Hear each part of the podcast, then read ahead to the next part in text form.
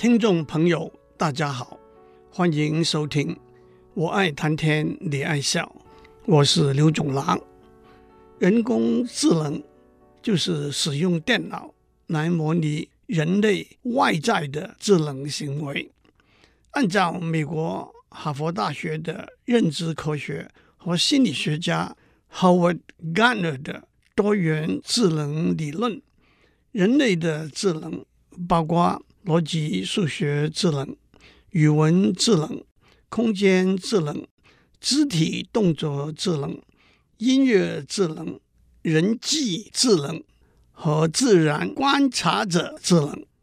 我要找一些用电脑来模拟这些智能行为的例子，跟大家分享。我选择了先从用电脑。模拟人类逻辑数学的智能行为讲起，而且我先讲了几个电脑做算术运算的能力远远超过人脑做算术运算的能力的例子。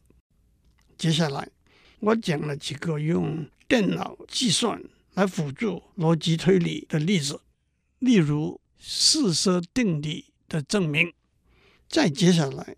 我们讲了，主要是逻辑推理的例子，例如解大学程度的积分和长微分方程里头的题目。从上个礼拜开始，我们讲电脑程式和人类在逻辑推理的游戏中竞赛的例子。我们更集中在两人对弈的下棋游戏。两人对弈的游戏。又可以做一个分类，一类是我们要讲的两人对弈，有固定严格的游戏规则，而且资讯完全公开 （perfect information）。那就是在对弈的过程中的任何一个时间点，双方的形势是完全公开的，而且也没有任何运气，也就是几率的因素。我们要讲的包括大家都熟悉的五子棋、跳棋、象棋、西洋棋和围棋。另一类是两人或者两人以上一起玩，有固定严格的游戏规则，但是在游戏的过程中，每一方有不公开的私人资讯，因此叫做 imperfect information game。而且也可能有运气，也就是几率的因素。这我也许在以后会多讲一些。不过让我指出，即使游戏中有私人的资讯以及运气的成分，电脑程式可以从已知的公开资讯里头做出估计，寻找获胜的策略。例如，大家都玩过二十一点这个游戏。有一位庄家，若干位闲家，每一位闲家单独和庄家竞比，就让我们想象电脑作为一个闲家和庄家竞比吧。庄家发给电脑两张牌，庄家发给自己两张牌，而且必须把其中一张翻开来给闲家看。电脑看到自己手上的两张牌，他又决定。要不要请庄家继续再给他加发一张，或者接下来更多张牌？当然，目的是得到的牌的点数的总和超过庄家得到的牌的点数的总和，但是又不能超过二十一点。这一来，大家都知道，电脑不但看到自己手上的两张牌，还看到庄家露出来的一张牌。而且在过去，一副扑克牌可以用来玩几手二十一点游戏，然后再洗牌。因此，电脑可以记住前面几手已经出现过的牌。从这些资讯，电脑可以估计，如果请庄家再给他加发一张牌，这张牌的点数的几率是什么，因而增加获胜的机会。远在一九六零年初期，美国麻省理工学院的一位教授就利用当时演算速度最快的 IBM 七零四电脑做了许多模拟，得到一些简单有用的策略。他也到美国赌城拉斯维加斯做实地的赌博，赢了不算少的一笔钱。到了一九八零年初期，麻省理工学院的一群学生组成一个团队，更深入的分析数牌和算牌的技术，也到了拉斯维加斯做实地的验证。他们在二零零三年出版的半真实半虚拟的书《Break Down the House》这本书，后来在二零零八年也拍成电影。电影的名字是《Twenty One》。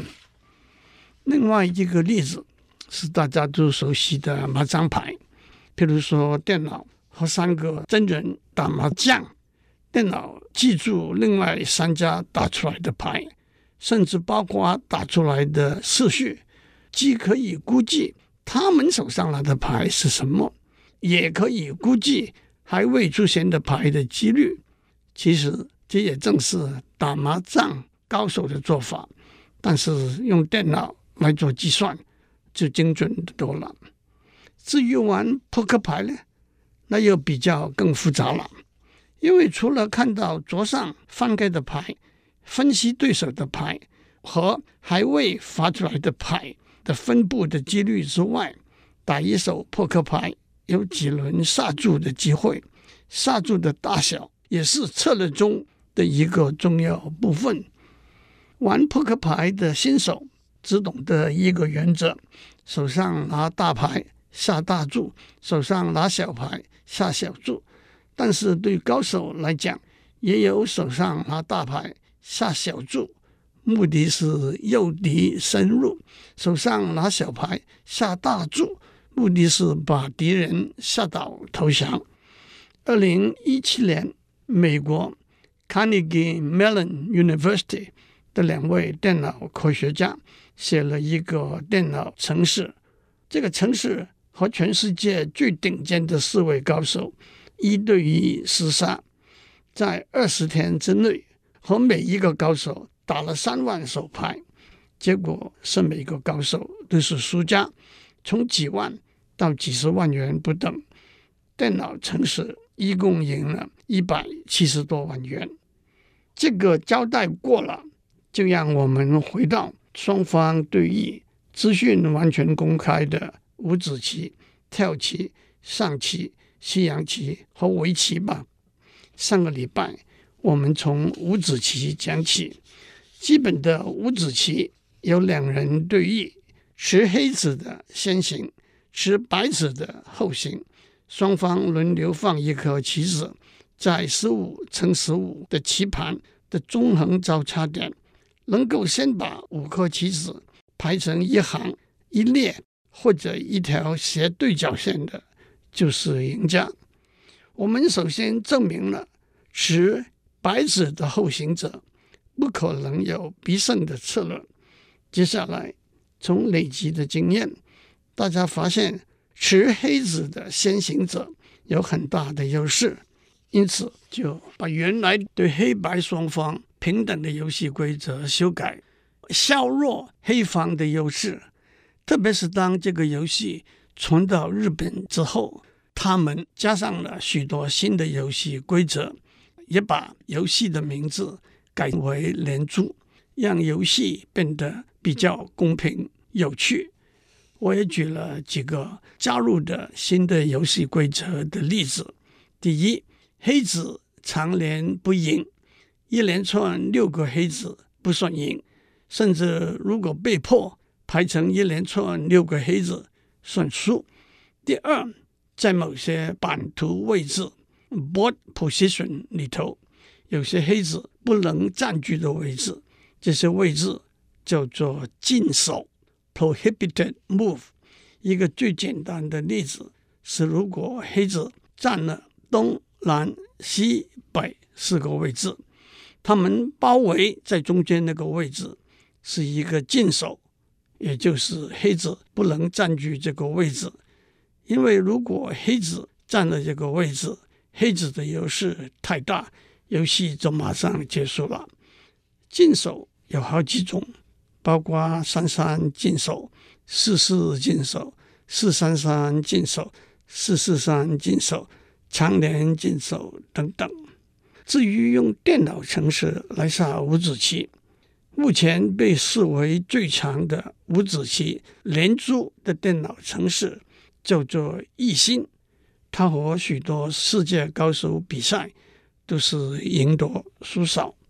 站在理论的观点来说，一九九三年，三位荷兰电脑科学家设计了一个电脑程式，叫做 Victoria，它在按照原始规则的五子棋，甚至加上黑子长连不赢的限制的比赛中，黑子都是必赢的。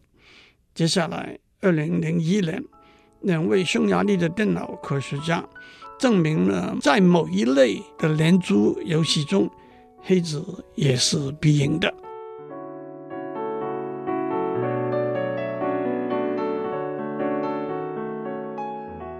我们在上面讲过五子棋，让我接下来讲跳棋。让我先把名词澄清一下，跳棋这个名字可以指两种不同的游戏。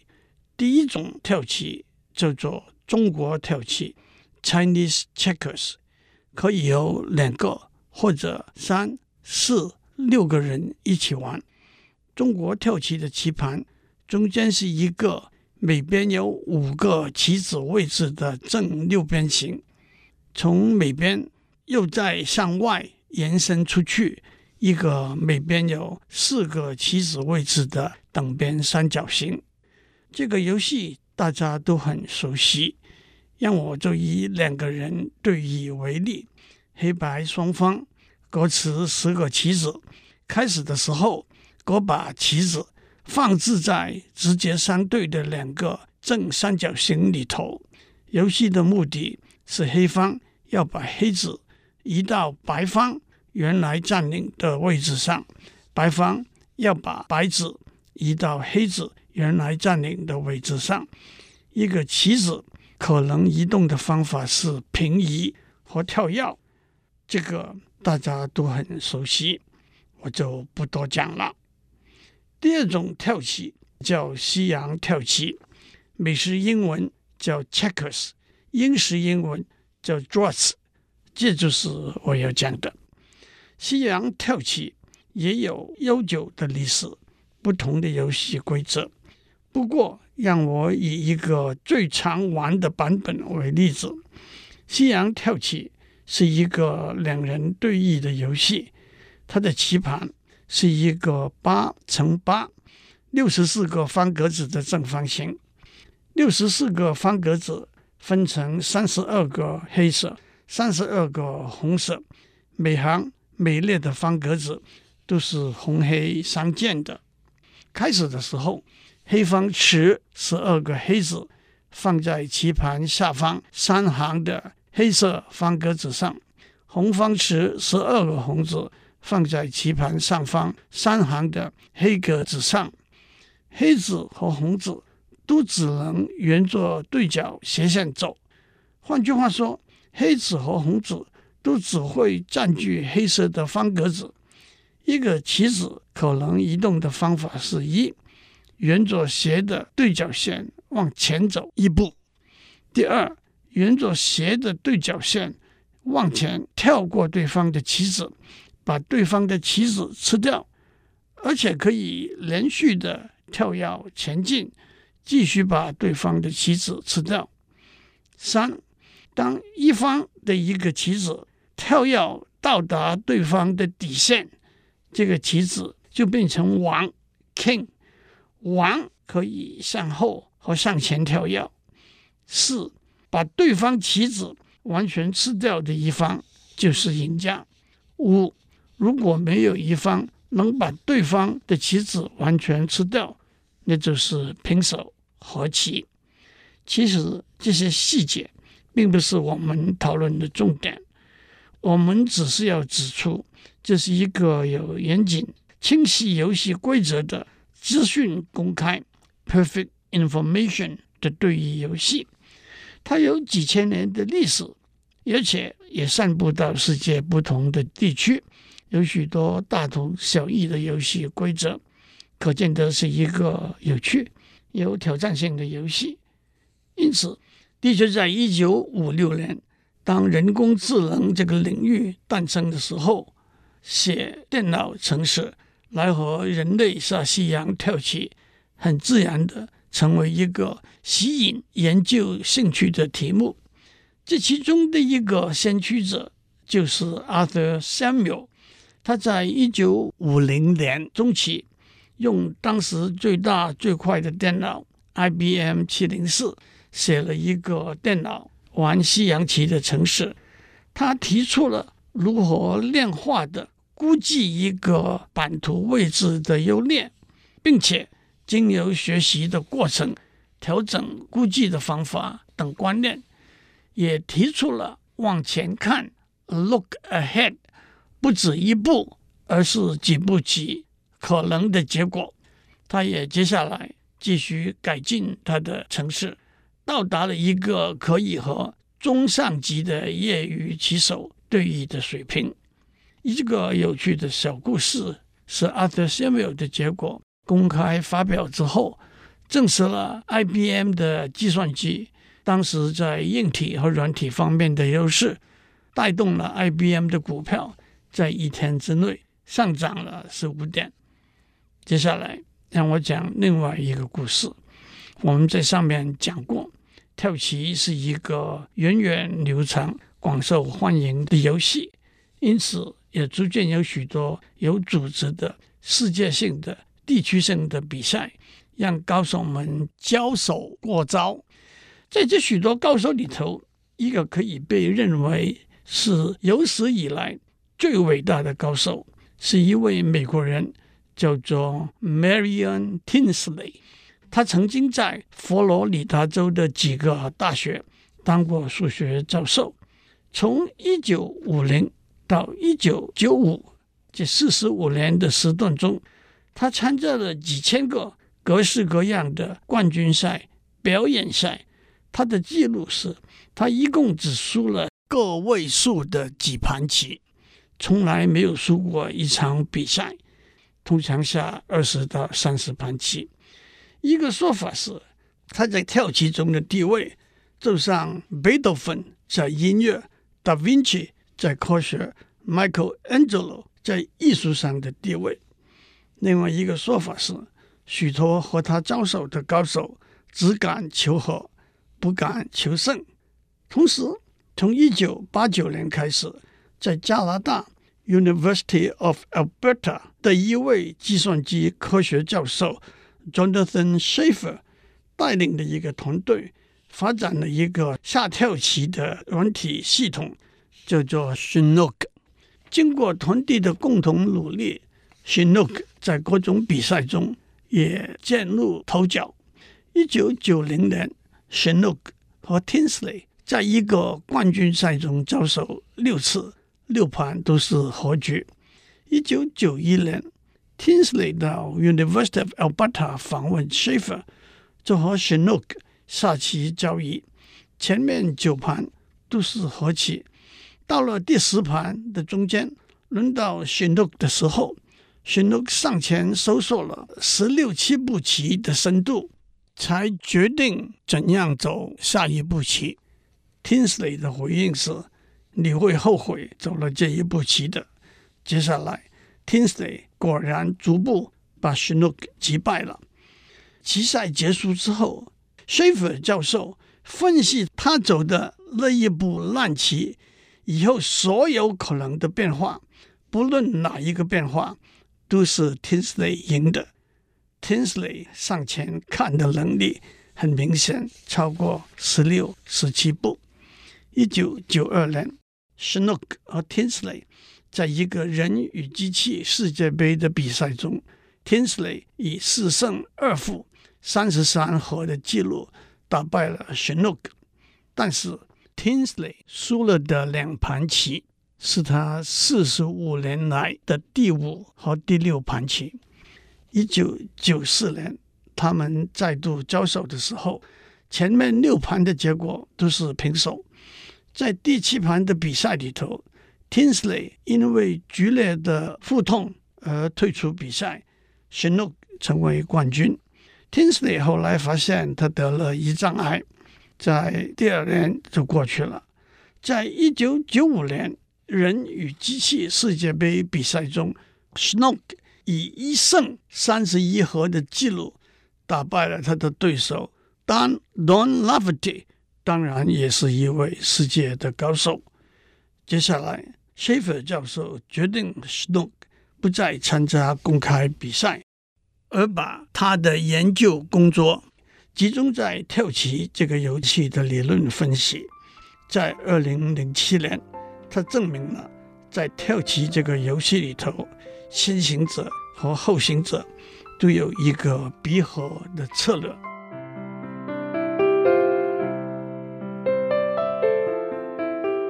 以上内容由台达电子文教基金会赞助播出。